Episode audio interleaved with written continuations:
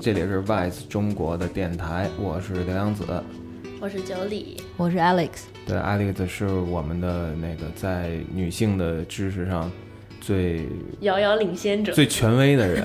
就是所有有关女性的问题，我们并不会想到问别人，只会想到去问 Alex。是的，嗯、所以很多时候我也没有答案，比如说今天。然后我再介绍一下，九里呢是我们无知的生活方式编辑。对 他那个他是认不出来一个龙舌兰日出的一个生活方式编辑，是不知道他是怎么做这份工作的。一个非常不称职、今年没过关的编辑。对，但是他是一个怎么说呢？年轻女性就是占了这个优势了。你，你要不是一年轻女性，你肯定无法做这个生活方式编辑。充满困惑的年轻女性。嗯，所以今天我们其实要聊一个话题，就是关于性别优势。嗯，找到了一个一个充满了问题的人和一个充满了答案的人，和一个你，而我呢，就是一个充满了攻击性的一个人。对，非常偏执的一个人就是我心里也有无数的问题想要问 Alex，、哦就是关于性的这，不是不是关于性啊，关于女性的这个问题。性也可以，一个直男的好奇。一个对一个老直男的好奇，而且是存在于就不像我不像九里这样是有一种就是年轻人的困惑，面对嗯未来的一种他妈未知，我全是积攒下来的无知。中年人的偏执。对 但是不油腻，也不好说，这只能他妈交由听众来评说了。嗯，我觉得你嗯不是很偏执啊，可能我今天就改观了吧。希望今天能让你改观。今天我们的主题是性别优势，是怎么说到这事儿的呢？其实这两天咱们也一直在谈论，但是今天有一件事儿尤为的引起了大家的呃关注。关注，就是今儿那个有一公众号啊推了一个推送，然后讲的是这阿呀娃娃，阿呀娃娃是谁就不介绍了啊，肯定对听这个我觉得都知道。然后他说了一特别牛逼的一个一个一个理论，就是说就算遇到战争，嗯女性还是有性别优势的，至少你可以留下一条命。嗯所以只要你好好发挥自己的女性优势，各种好处就会源源不断。嗯，就是他他最近的发言吗？对，就是今天的推送，不是推送是今天的，但是发言也是最近的嘛。他一项理论里面也是有这种是的。概念，像他前段时间上个月的采访，嗯。也是透露出这样的观点，就是让他选择下辈子要做男人还是女人，他也选择要做女人，因为女人就非常有优势，嗯。然后他想要充分的利用自己的优势。嗯，就我觉得很很多困惑，因为 Alex 是一个呃别不敢说。女性女女权主义者，我这么说合适吗？我不知道，啊，这这这不是什么脏字啊，为什么不能说呢？因为我不知道，因为女权主义阵营里边也有各种各样的那个裂变，就有的人说操你可他妈。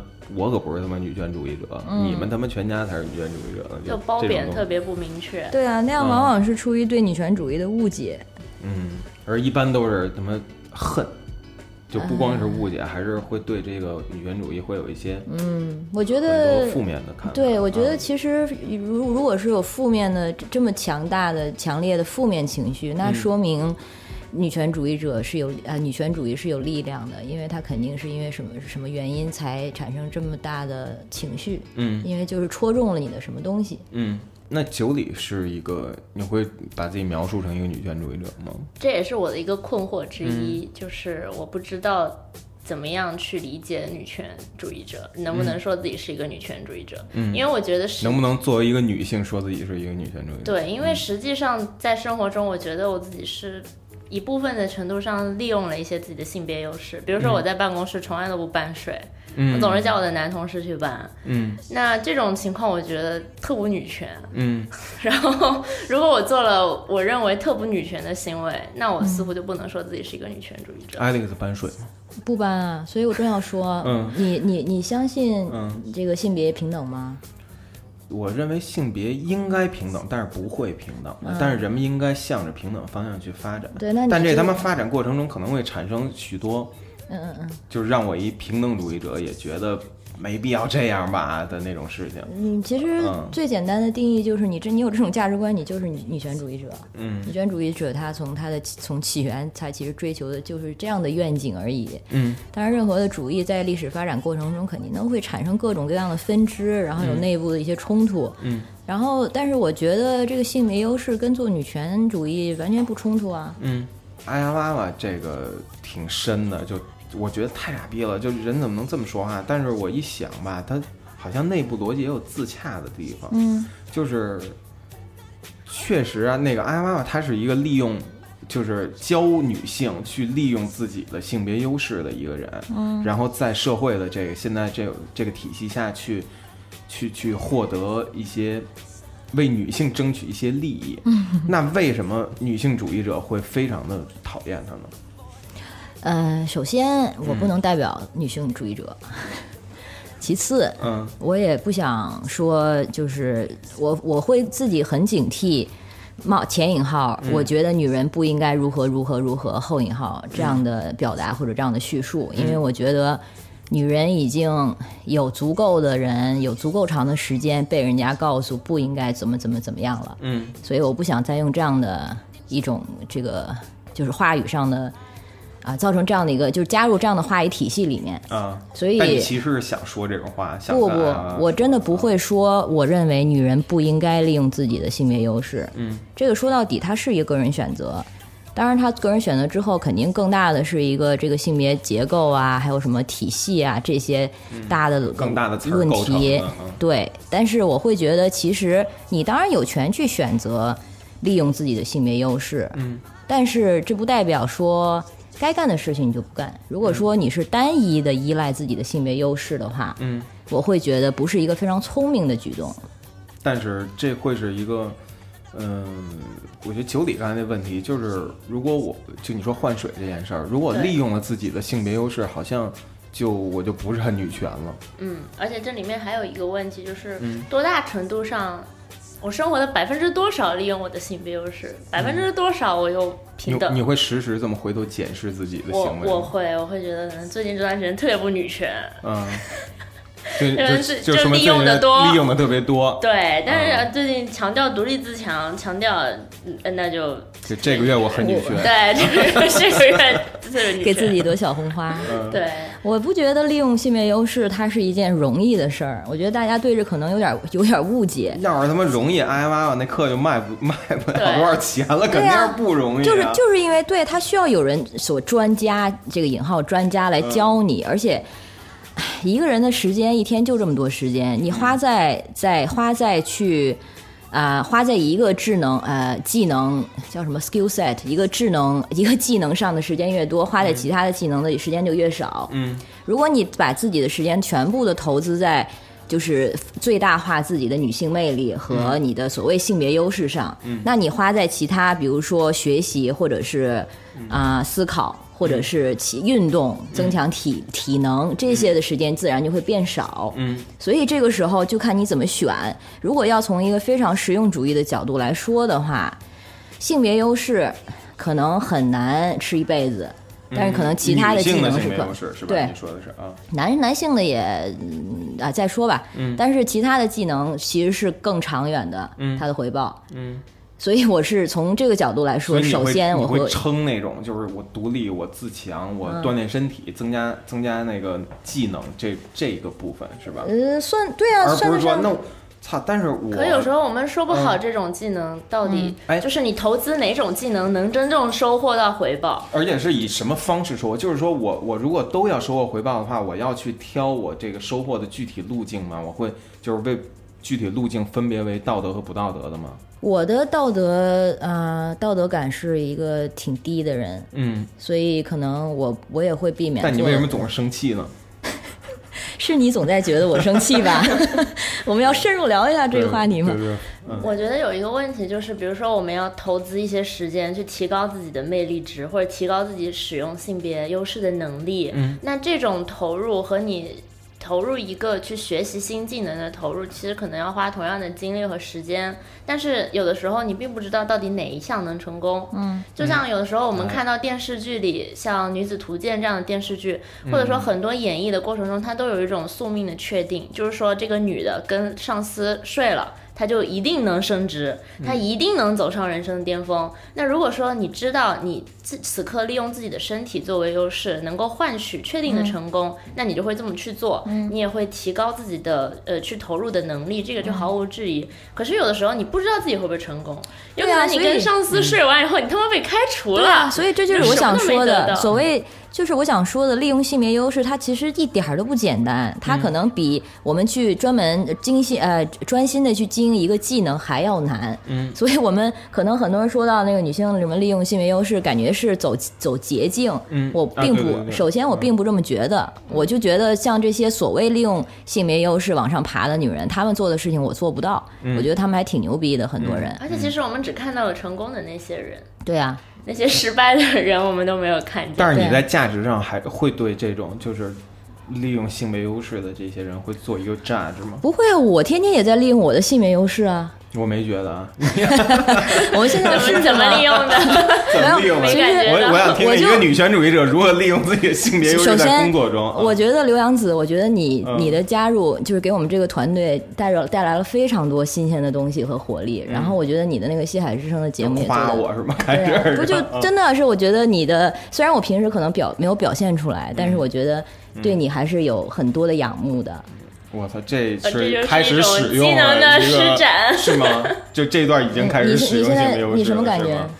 我还挺爽的，心里美啊滋滋确实有点儿对。虽然心里知道这他妈就理智告诉我不可能，不可能，不太可能是真话 这种，但是还是有点爽，对，就是在就有可能我会为为你换水，为你哦，所以本来不是，当然换水，我不是说为你换水啊，换水我一般是就该换水了，我去换水去。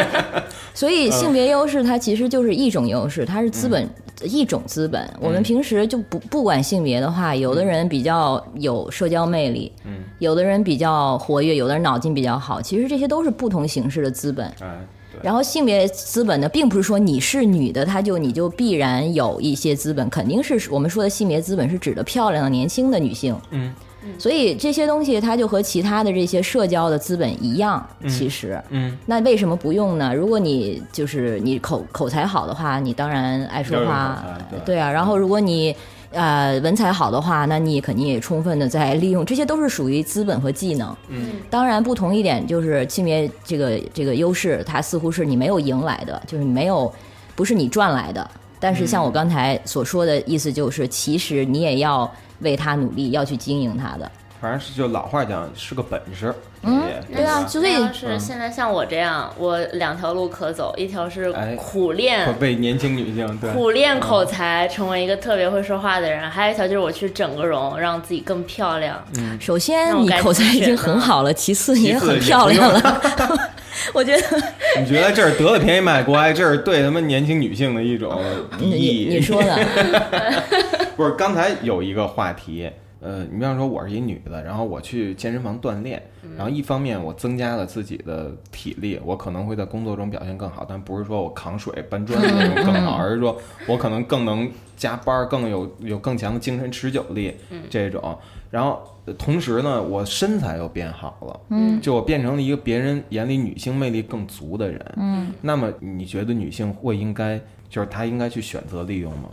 还是那句话，如果你能用的话，为什么不呢？就是你不太在乎这其中的道德问题。不啊，完全不啊。那。那我只是觉得说，如果说女孩儿因为太专注于培养自己的所谓性别优势和性别魅力，而忽视了其他方面的投入，嗯那不太明智。啊，而就是这玩意儿吃不了一辈子。对，而我觉得可能哎呀娃娃，嗯，他就是他是太过于他把这一点太过放大了，他想可能成他想啊、造就的也是能够依附于。啊、婚姻中，然后从这种婚姻和这个这个什么男朋友，就反正就是依附于别人获得成功的这样的一种女性形象，嗯，所以为大家不耻吧。呃，那你觉得呢？你觉得怎么看这娃娃他们？啊，我对娃娃还 真的我不想太多做对娃娃的做评价，嗯就是我不喜欢，你才不想多评价。你要喜欢，你早他妈夸他了。我我是对啊，嗯为什么没没有理由喜欢他？嗯而且我不我的喜欢不光是因为我觉得他的价值观跟我的不同，而且我是觉得他，呃，他的这种观点其实并不聪明。啊，你觉得不聪明是吧？你觉得就是没有给女性树立好榜样，其实啊，这个榜样不榜样的，就是又又又有道德那个判断的成分在里面了。我只是觉得他，就算你从非常实用主义的角度来说的话，嗯，他也只是看到了前一半，没有看到后一半。嗯，我觉得他的不聪明是在于他跟这些女孩说，他们只给了女孩，他只给了女孩们前一半人生的一个看似的捷径，嗯，但是不知道的是，这个捷径会导致后半人生可能会就是面对更大的阻碍。哪方面阻碍啊？就是你在没有你在就是前半就在你年轻漂亮的时候，嗯你专注于让自己如何的啊、获得男性带来的青睐对。而就像我刚才说的，这个时候你如果是就比如说是今年自这这这个钻营自己的技能的话，嗯，这些是你完全就是可以通通过这些更好的独立。嗯，那如果就是这个故事就不不就像我们从小看的那些电影中，然后呃年轻漂亮的女孩嫁给了那个一个富豪，但是然后到了三三四十岁的时候就被甩了，被离婚了，啊，然后完全没有生存能力，不就是这样的一个故事吗？我觉得他的班应该也会教大家如何在离婚中夺取到自己伴侣的很多的利益，对，也然后如何在老了以后应对自己丈夫身边出现的那种年轻漂对亮的小我同意姑，娘。我同意九里的，就是他不会说后半部分完全是盲区，他也管把你这一生都包办端了。到端的，但是我的我的 point 就是，我不觉得全部的心思都放在这样上面的一生能算一生。嗯，我不觉得这个能成为一个完整的生命。嗯，它只能是是人生的一个侧面，一个切面。对，但是我听起来就跟你刚才的那表态，就是说性别优势也是优势啊，为为什么不利用呢？就跟这个又有一点区别，嗯，就是有一点矛盾，有一点矛盾感，你明白我那种感觉吗？就是就是你又觉得艾娃娃教授的这种极致利用性别优势的这种人生过法是不值得的，对，反正我个人来说不会做这样的选择，但是如果有人这样的选的话，嗯，我会觉得我不会想要这样的人生。嗯，你九里想要这样人生吗？我其实经常在思考这个问题，嗯觉得特别矛盾。嗯，就我一直在想到底是什么样的人能够选择这样的人生？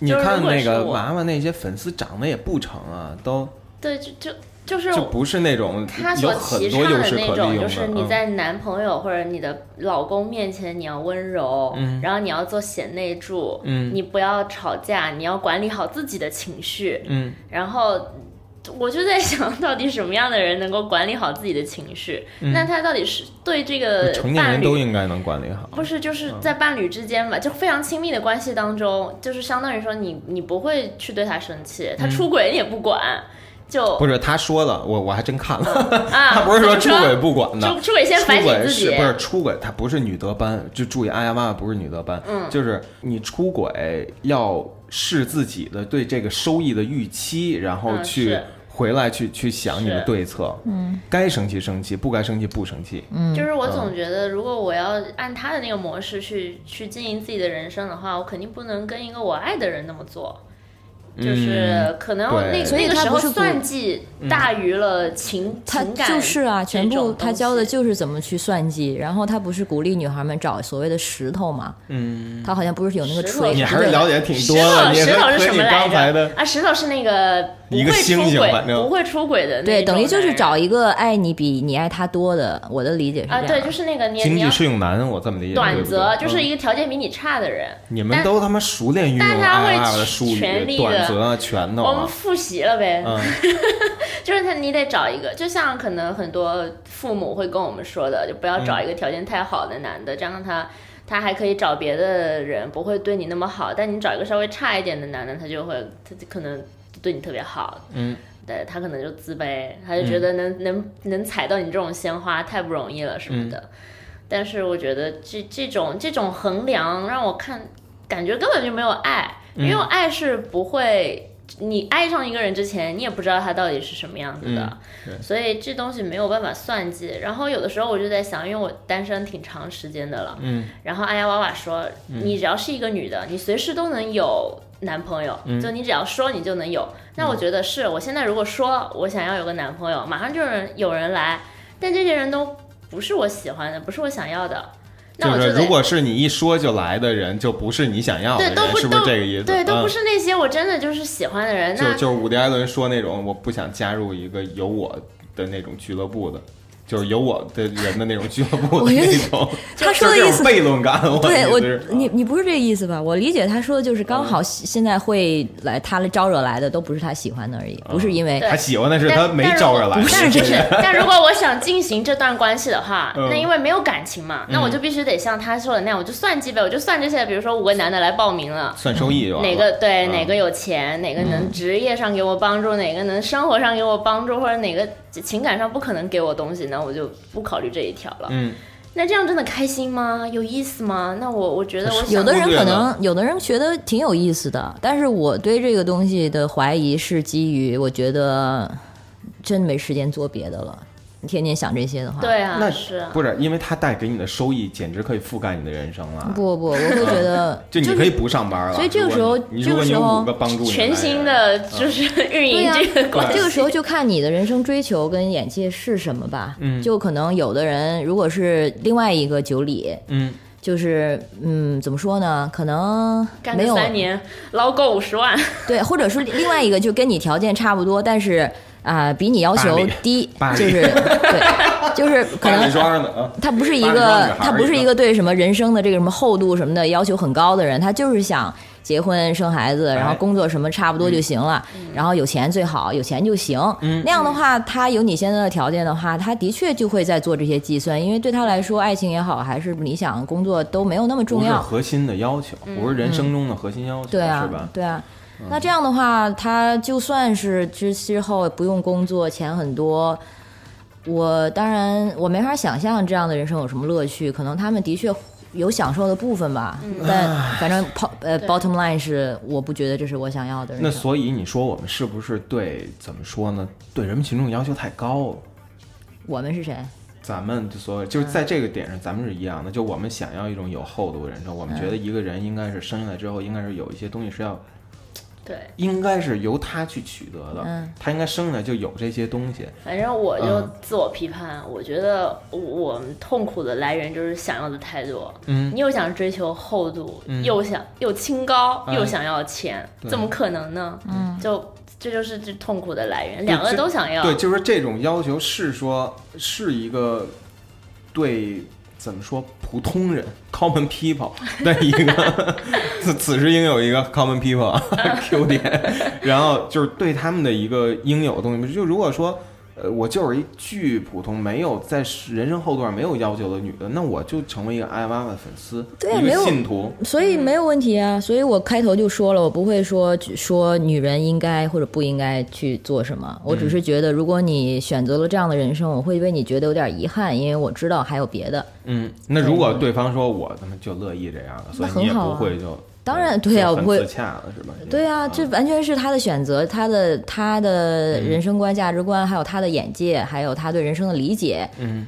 啊、我们也不能就是去 assume 人家就是不想要有深度的人生，没准人家就想的，其实想的很明白，比我们明白的多。对人生就是这么回事儿对。那有这条好走的路，我能掌握它，那也是我的一种技能，那我干嘛不用？嗯那挺很好，挺好的。那只是我做不到而已。嗯嗯其实有时候我还在想一个问题，就是比如说我们说那个《东京女子图鉴》啊，然后包括后来那个北京、上海都有它的版本嘛，她演了一个女性，就是各种各种阶段、各种过程，她都演到了。就是从刚开始东，我们拿东京来说，就是她是一个在小城市出生的女孩，然后她想要去大城市生活，很向往，然后她就去了。去了以后，刚开始她遇到跟她一起奋斗的男孩。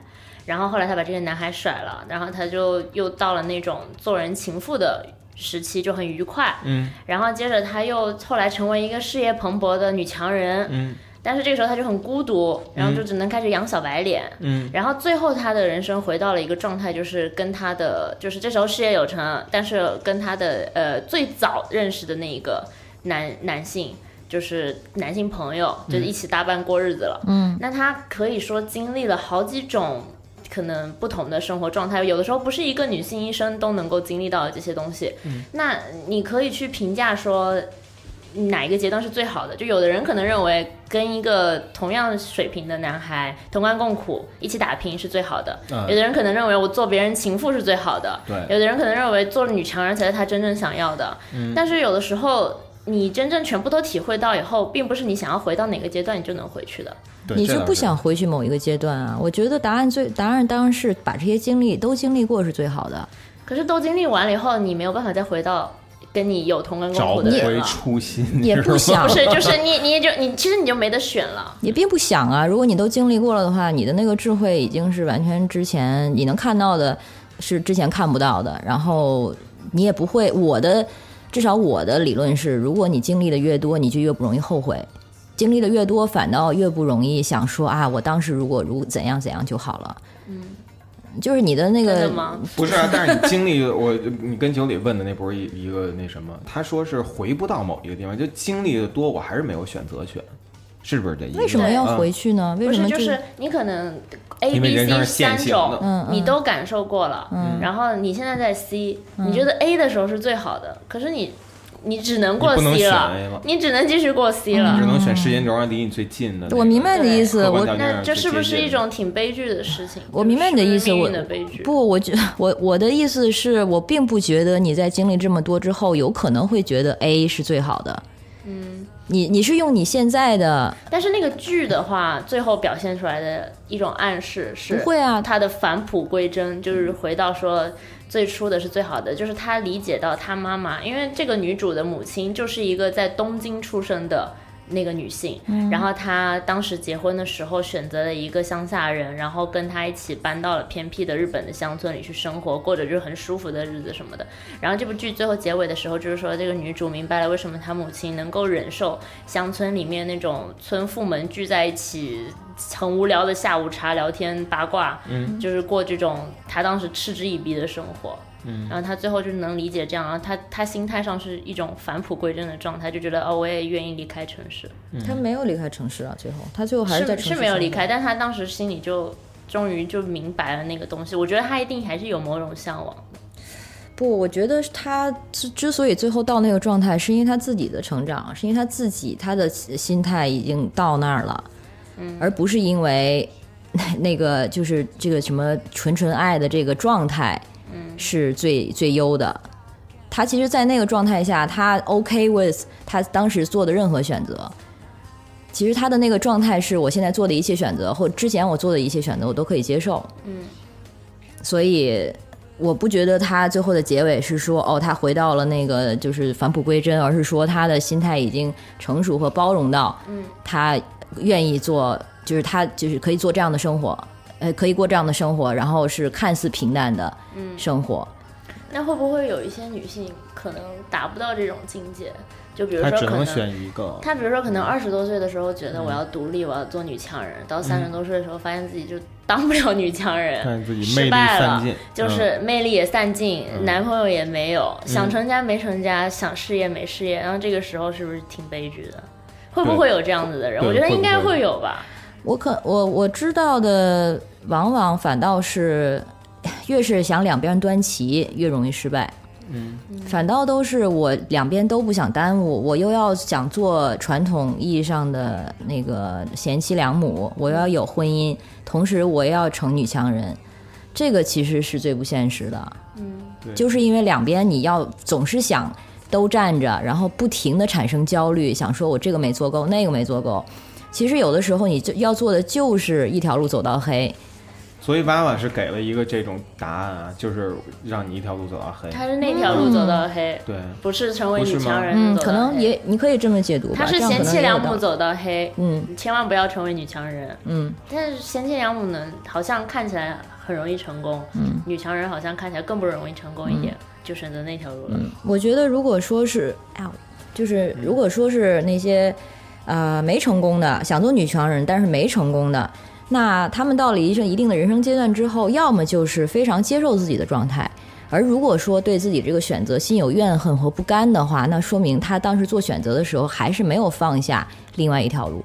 嗯如果他是真正放下了的话，他就现在可以接受，无无论现在自己发事业发展到呃发展到发展的具体的状况是怎么样，他都会就是为自己的决定他都不会说后悔，至少嗯，不会想说啊，如果我其实有点理想化，你这个、就真的到现实的时候不是那么容易。就即便我现在想明白了，也我觉得还是有会有挺悲惨的情况的。就假设说他一直都，比如说，嗯，因为追求自己的事业，嗯，然后但是就是因为种种的原因就没成功，这是很正常的。我觉得我们把它太简单化了，就是不是说在追求事业的时候，你只有在追求事业，你在走走这条路的时候，你看到的是另外一套风景。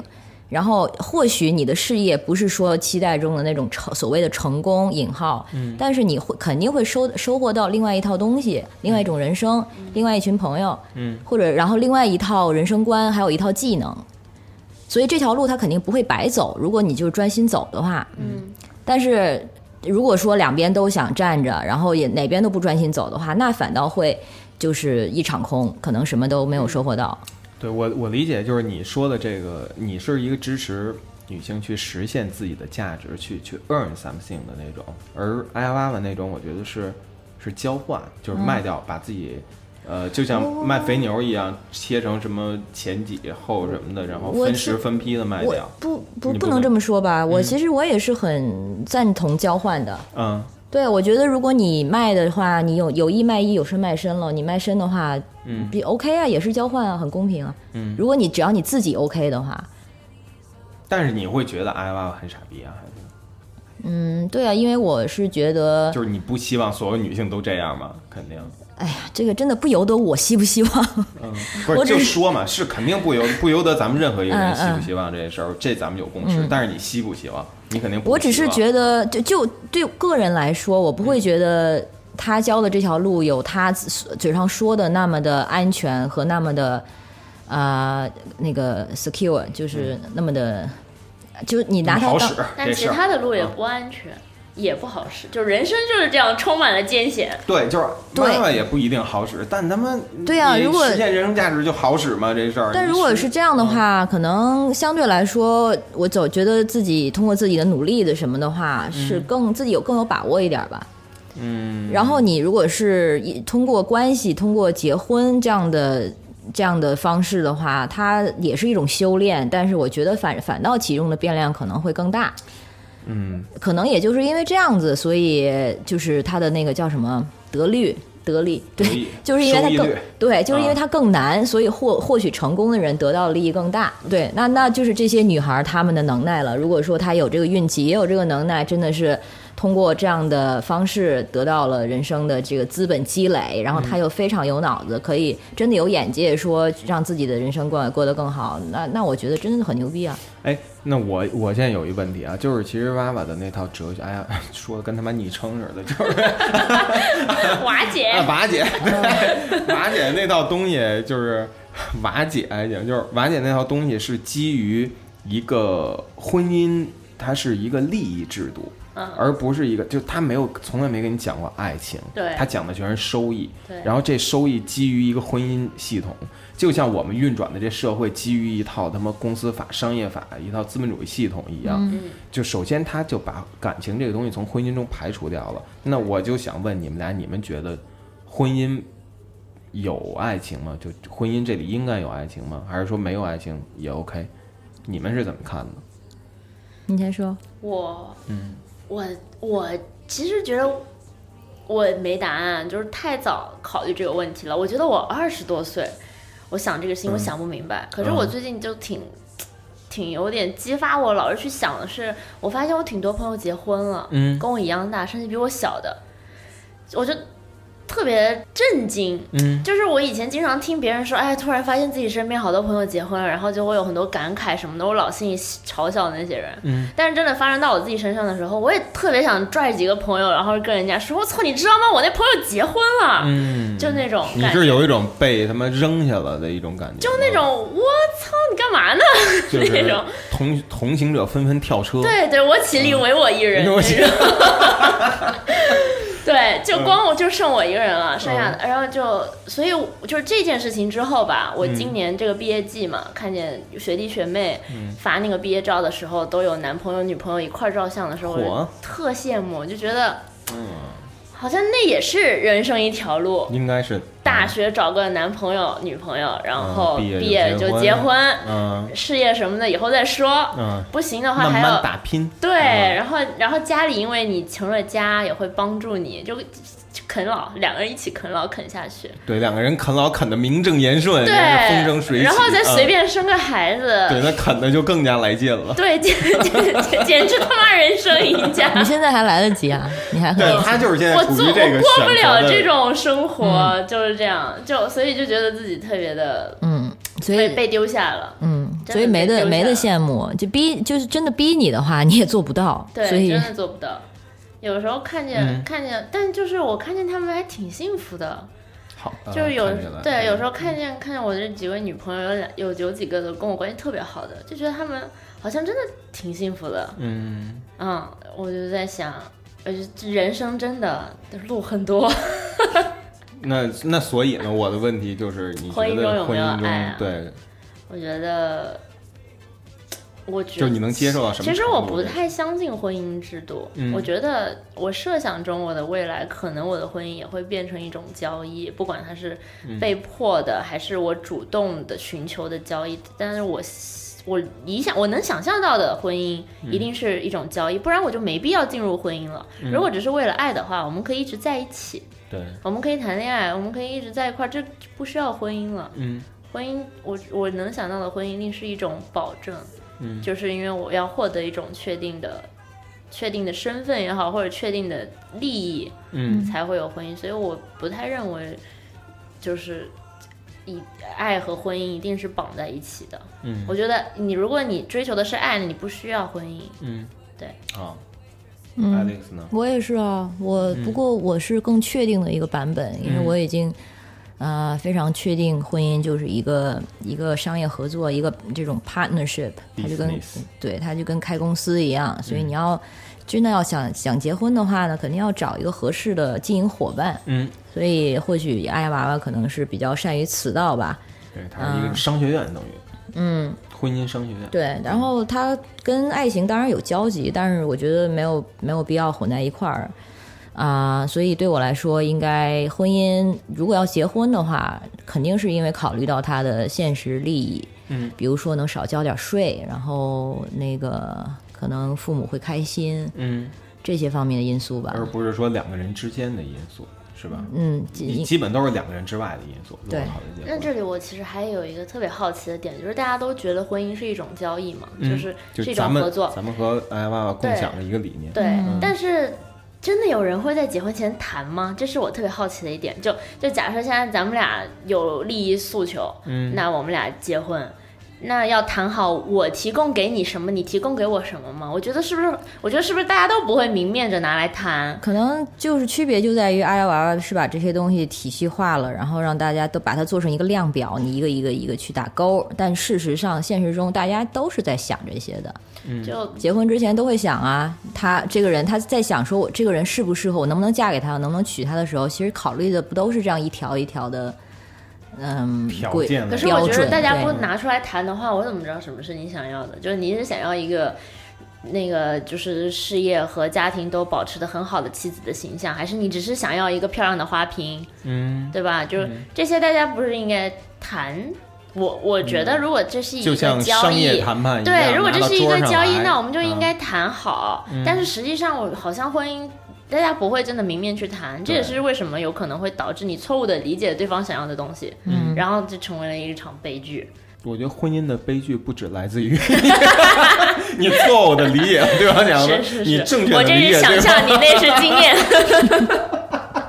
你正确的理解对方想要的东西，依然逃不过就是婚姻的悲剧核心这个悲剧而且属性。而且这种啊沟通也不是只限于婚婚姻这个条件，在你谈个恋爱，肯定也是要彼此的需求一致啊，嗯，要彼此知道对方想要的是什么了。你这么说下来，我们应该为艾娃娃鼓掌啊！说下来，嗯，对啊，他不是你不要带反讽的说，不要把脸上的反讽表情去掉，这么明显说对啊。嗯，就像你说的，他逻辑很自洽呀，嗯就是所以这这为什么让他他就是把一套东西平时没有人把它那个拎出来，他把这个东西现在就把它体系化，然后说的很清楚，一条一条一条交给别人，然后还有很多漂亮的词汇。对啊，就跟名师一样，我们小时候最爱的名师不就是能把很深入浅出把说不明白的东西给你讲，特明白。对，讲明白以后让你应用的很好。丢下一些你又不明白的词汇，显得显得他嗯，反正就是自己反正有理论永远是有货。嗯，但是呃这这关键是我们对这个我们对对婚姻的态度这一点上，他可能算是的确是看得挺清楚的对，它是一场交易。嗯，但是呢，就是他告诉女孩儿，在这场交易中，你的资本只有这些，嗯就是你的性别所谓性别优势吧，你的外貌，然后你你的服从，你的尊严，嗯你可以把它当成一种表演，但是你在这种表演的时候付出的还是自己的一种尊严。嗯，我是觉得就也是自己的一个资源，就是对，是不是不是能这么理解？也是我的一个手里的筹码。是，你可以把它当做筹自己的筹码，你可以把这个所谓的尊严当做自己的筹码。有的人能做到，但是有的人我就会觉得。我没法让我自己去通过这样的服从，然后通过这把自己 shape 成一个符呃符合社会性别常规的一个女性形象，以这个为为代价去取得一些好处，我觉得不值。嗯。有的人觉得值，因为对他们来说这不算什么，嗯。或者说本来他们对这个性别主流常规的抵抵抗就没有那么的强烈，嗯。对，可能所以对他们来说，可能就是从一个、从五到到到到七嗯。这样的，对我来说可能是要从负二嗯，到七到一百。对，要做的工作就多得多得多，嗯所以对我来说，我当然觉得不值。嗯但是他们的话会觉得啊，我那我就稍微妥协一下嘛，就这些，反正也是这个就说的就更像上。班了，就跟他妈大家大家上班要装一好员工一样。我既然就是拿家庭做做人生的交易，我就要装一好妻子，对啊，对吧？对我做一个好妻子。对，但是我事实上不知道说真的是听他的话进到婚姻里的这些女孩，嗯她们是不是真的那么舒服，那么舒坦？嗯，啊、反正我是觉得，所以他们得洗脑，洗脑完就舒服了，洗脑没成功就痛苦。嗯，我是真的不知道，所以我也没办法臆测。但是我的个人感受是，嗯，不要说把自己做做把自己啊改造成一个顺从的妻子，或者是一个呃会计算的妻子。嗯啊，就是让我做一个某种类型的符合社呃社会主流常规的女性都已经很难了，嗯，让我这样打扮一天都已经很难了，何况说那一辈样。子都这样。那所以，我还有一个问题就是，那我们能不能说这个瓦姐是一个女权主义者？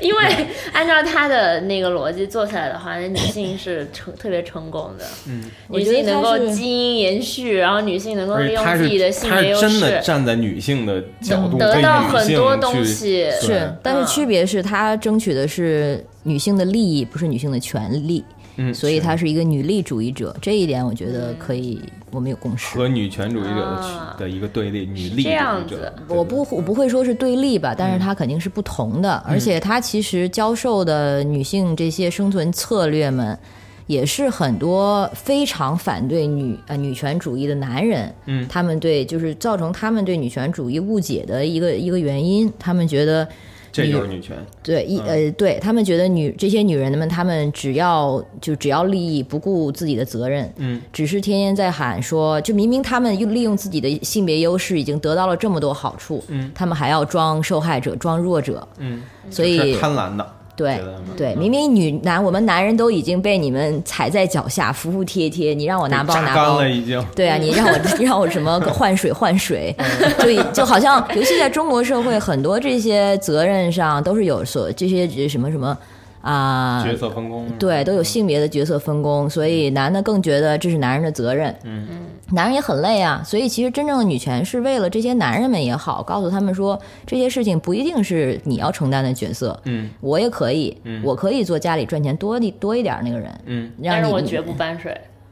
不是我搬得动的话，我真的会搬，别 别是真的别把胳膊累坏了，不是是 是 literally 搬不动，但这个这没办法，对啊，这个是超脱不了这个是体对是体差异，它不是性别上的差异，它是你一个残疾的男人，他也没办法搬水，嗯，他是体力上就 physical strength 上面的一个差差异。那万一我找了一个嗯男朋友，他也特瘦弱，哎，一个强壮的女性，一个金刚芭比和一个那就谁能搬瘦弱的小白，那就谁能搬谁搬啊？嗯，对啊，就不是因为不是因为我是女性所以不搬，而是因为我搬不动因。为我因为我没劲儿。那万一我是个嗯金刚芭比，可是我觉得搬我搬水特不女权，我又不是女权主义者，我就不搬。对，我是女的，我就不搬水，我就非再有逼那劲儿，个男的我 就我用我，即便我能用两只手指就把这个 把这冷水我也不捏起来，我也不搬。我也得让我男朋友他妈的搬歇，宁可扛一桶水歇半天，我也得让他搬。还是说，大部分的有这种力量的女性就不会有这种想法，她们就会觉得我可以保护那个男的，嗯，那然后她就自然的会成为一个更更女权的人，因为她的生理上的条件这让她个首先就得就得问他们了，但是也有一种请金刚芭比给我们留言。但是也有一种可能，也有一种可能性，就是比如说，尤其是中国一些很个子很高的女孩儿，她们要刻意的，比如说呃那个弓背，或者是啊穿平底鞋，因为他们不想让男人觉得他们太太有威胁感。对，然后可能比较高大的、比较壮的女孩儿都会有这种想法，在尤其在中国这样一个对这个性别的常规是来自社会的压力。对啊，他们反倒会觉得，就算我能把你拎起来，就算我能两只手拎起来，我也不想让这个男人知道，让他觉得哦，我这这个女人好可怕，这个女人是金刚芭比。这个时候你丧失的了他的对你的魅力，对你的嗯性魅力就没有了。嗯嗯当然，可能某些男人会觉得很就不哇厉害牛那叫性逼，癖，好吧？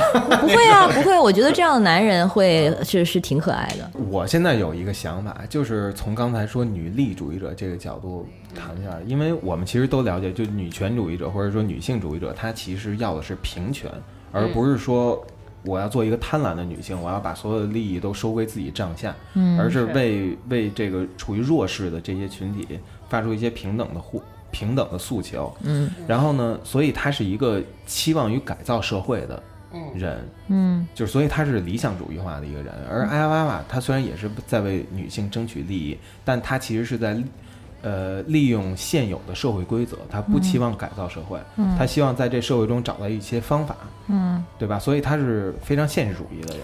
你可以说他是他的那个思维是一种汉汉奸，只能说是汉奸思维吗？就是他想的是，奸太难听了，京京男对 他，都他妈够难听的，这都什么词儿？但是他的思路就是怎么样能够利用现有的这些体制上的不公平，嗯去获得更多的利益，而不是说去怎么样去改变这些不公不公平本身。对。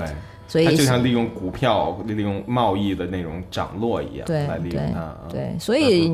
对啊，你可以说这个这这这个可能，嗯啊、这个视野不是非常的宽，嗯但是这就是大家想要的呀。大家想要的就是好日子嘛。你可以告诉我说，一二三，我怎么可以能能能在现实生活中有比我身边的女孩儿更好的保障？嗯那这当然是非常直接的，嗯，呃，诉求。对，所以所以这就是区别，就是说你选择这种现实主义的道路，你可能不准备为社会负更大的责任，我只是要为自己过得好就行。而且，呃，如果你不选择这种道路，实际上不管你有没有意识，实际上你是在为改变世界，在不是怎么改变世界去了，重新定义了。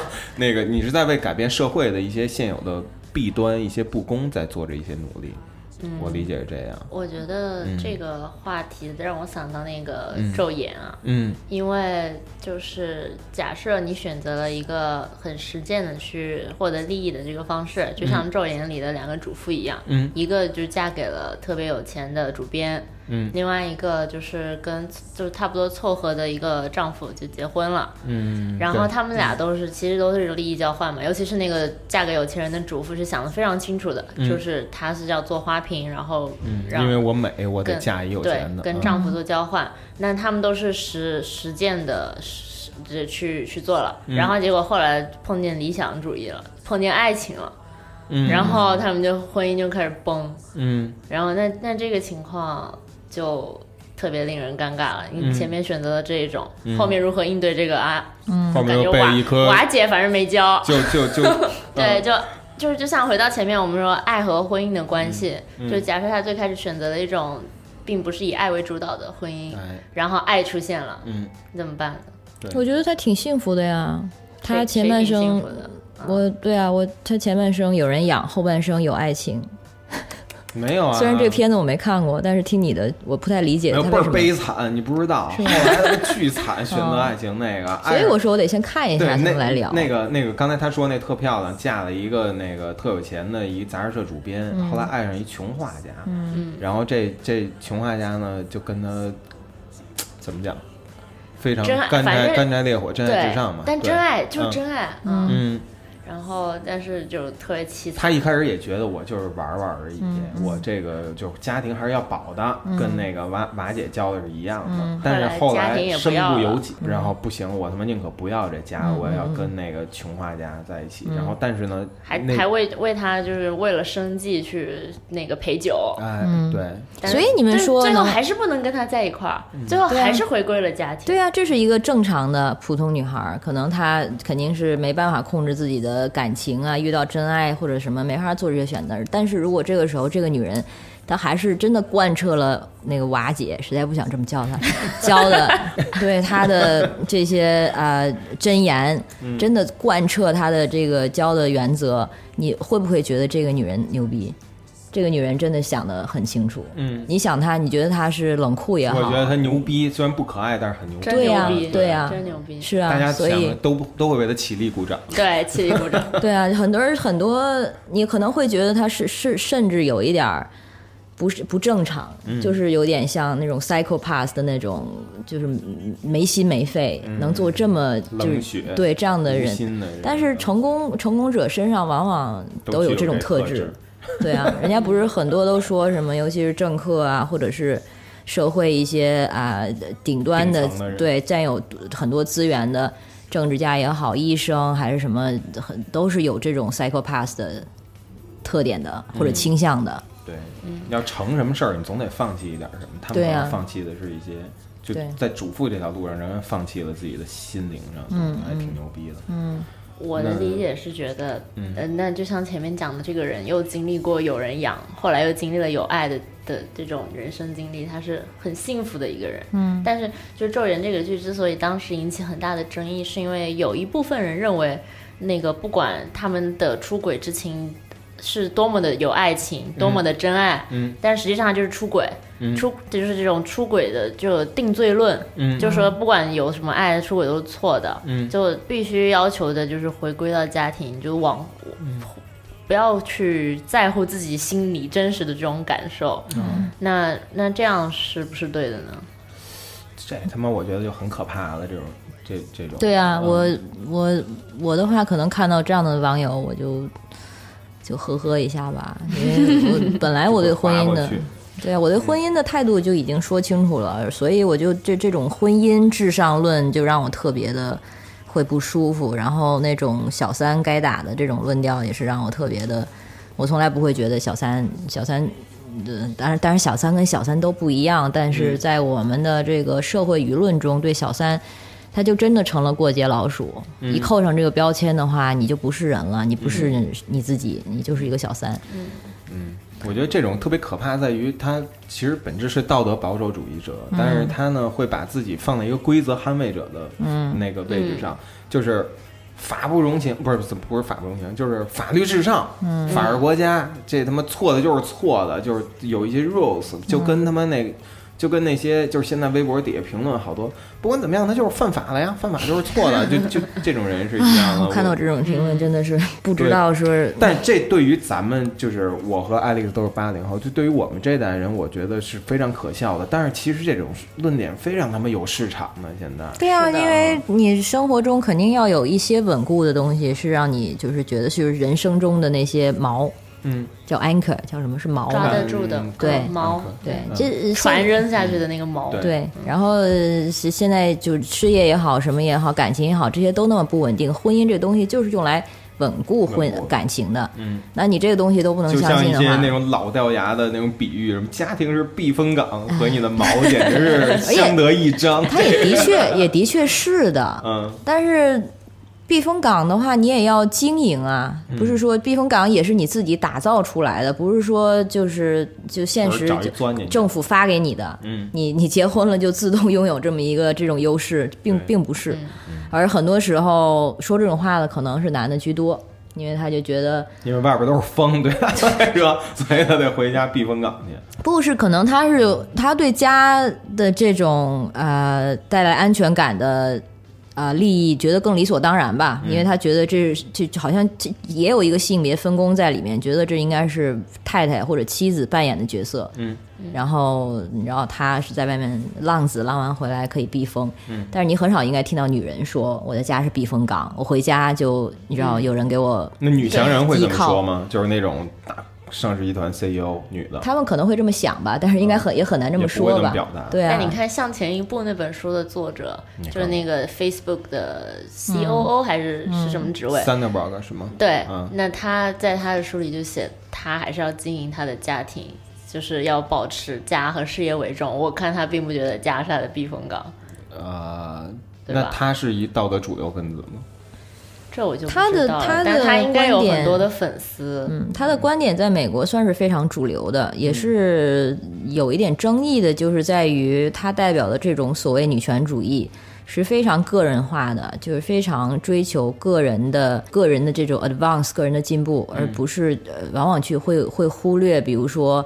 结构上呢，比如说男女的性别的这些啊呃薪水的差异啊，啊，然后他要教女孩的是你什么都别管，就拼命自己努力，而不是说去参加一些社会议题，或者说去关注女性主义，想改变社会，你就改变自己就好了。那获得个人的成功，对，所以他就是一种所谓新自由主义这样的一个大环境下的一个女权主义者。这她是在年轻的女权主义者，就就是比较呃上进独立的女性中是有非常大的这个吸引力的。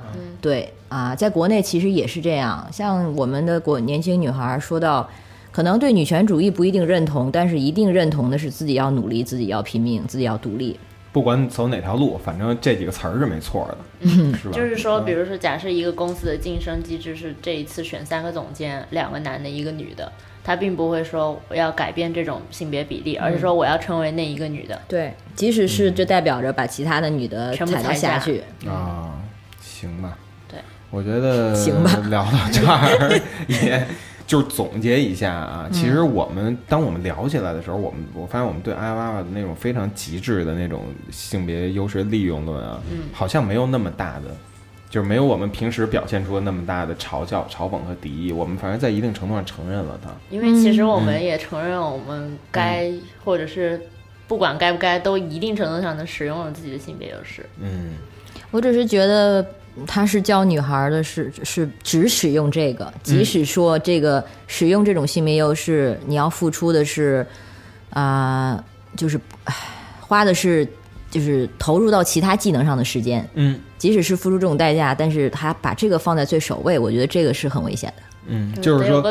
我这么理解对不对？就是你想清楚的话，你可以就是走爱娃娃这条路，但是你要知道，你在走这条路的时候，你可能会损失很多人生中更加宝贵的东西。嗯，会吧？而且我觉得其实这么说，咱变成爱娃娃的捕手，对我觉得他其实不是不是教大家 爱娃娃的转发语，我 同盟了。我操！解读哎呀娃娃，但是其实他教女司会开除孩的，咱们仨吧？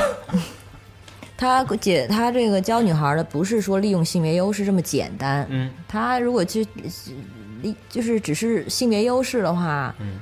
那有很多的这些什么女性的，不是女德班儿这么恐怖，但是有很多教女孩仪态呀、嗯。什么什么插花啊、茶道啊，这些是把教性别优势做教到了一个极致的。嗯。他教的是整个的一个人生观，是教你做女人的意义是什么。嗯。教你怎么做女人。对，然后他教女人的，他说的是你的这些，就是你去顺从这些标准，这些都是就是没有问题的。嗯，但事实上这问题很大，因为他可能是、一是从小了说，微观说它涉及到个人尊严。二是它涉及到就是你的就是自我的一个建设，嗯，它做出来的就是经经他的手生产出来的女性就是一个样子的，嗯你的自我你的什么在哪里？嗯三的话就是他在巩固这些可能本来就并很就很有问题的这些性别的常规，嗯，对，所以他就告诉你是社会的不公。对，而而最最后一点就是这其实并不是。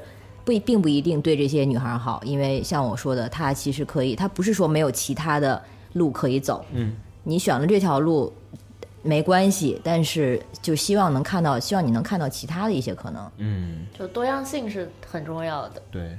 你作为无知的年轻女性也这么，我操，我我就是觉得歧视？刚我就是觉得选择太多，我一方面觉得多样性很重要，一方面我觉得选择太多，而且每一个选择的背后都是不确定的东西。嗯嗯所以我现在对自己的一种自我麻醉就是，就是你先接受一个最悲惨的情况，嗯，然后以后如果能有更好的收获，那就是那就好，但是没有就就惨呗，人生就是惨，对，就就怎么惨法？就感觉是九零后的一个，就像我前面提到的，很多可能会是一种会有悲剧嘛。就比如说现在你觉得我要追求自我，我我不愿意进入到这个体系里，但可能将来的某一刻你自我追求也失败了，嗯，那你就被迫的或者你主动的求生存的进入进了这个体系，嗯那这个时候你比那个时候你的优势少了已经，嗯，你可能得到的选择又不是最好的，那你还不如当初的时候就参与到这场交易当中去。明白你意思了。有可能会有这种悲剧的情况。对，所以可能是二十岁末左右，二十五岁以上的女孩反倒是最焦虑的。三十岁、嗯到了三十岁就就豁然开想朗。开了，对了对，所以其实就熬过这段时间，三十而已嘛，是吧？对，可以。因为这段时间就像你你说的，好像我的补充，一下，我们 Alex 是三十而已那个栏目的咱们到时候给一链接主。持人，对 嗯，是性与性别内容的编辑。对，啊、对，就你三十五岁之后就觉得自己价值好像在丧失，然后就那个焦虑感就在于啊，我我这是不是要去就像赶车，这个时候你有两个选择，你打车还是坐公车，嗯，然后公车可能勉强能赶得上，但是打车的话，呃这个比率这个比喻并不是很恰当啊，我说打车的时候可能打不着，你我圆不，我对我圆不回来了，但是你嗯就好像没办法衡量这两个比这两个选择都哪个比较好，而且哪个现在看起来都不是非常理想。嗯，但是如果到了三十岁的时候，反正已经那样了，对，就反正你这车我已经上了。太不女权了，这话简直。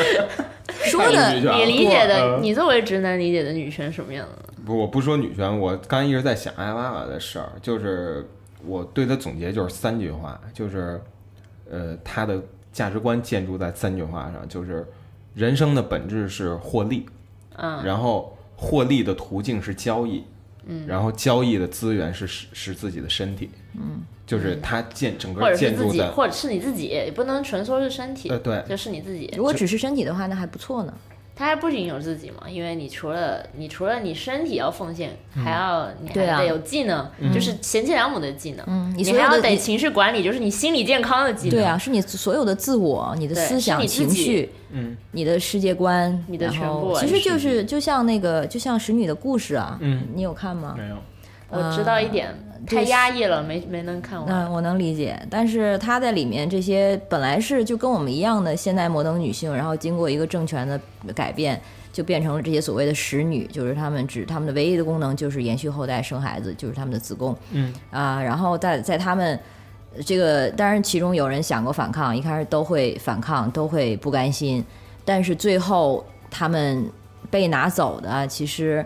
不光是说身体而已，而是整个人的那个尊严和自我，他要自己脑子里面接受我就是这样的一个身份。嗯其实这是最可悲的。嗯如果他只是说他的精神没被被没被拿走，然后只是身体但他的精上神会很痛苦，所以对有的人为了把自己从痛苦中解放出来，就放弃了。对，所以他的精、哦精神肯定会垮，肯定会让自己接受自己是这样的一个身份。嗯，所以这个是最可怜的部分。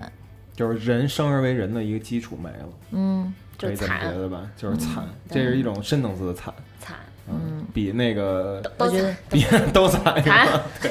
我觉得那个艾娃娃粉丝应该听完了会来喷我们吧？我们过我们我们不一定，我们既得不到哎呀妈妈的支持，也得不到 VICE 黑他的人的支 持，我们我什们失去么都了所有，什么我们只能都没有让公司开除他。对应该很多女权女权主义者们也听完之后也会觉得我在扯淡吧？所以对，所以所以基本就是这样了。就是嗯我我刚才那三个论断，我觉得其实咱们不认同这三段里的每一段。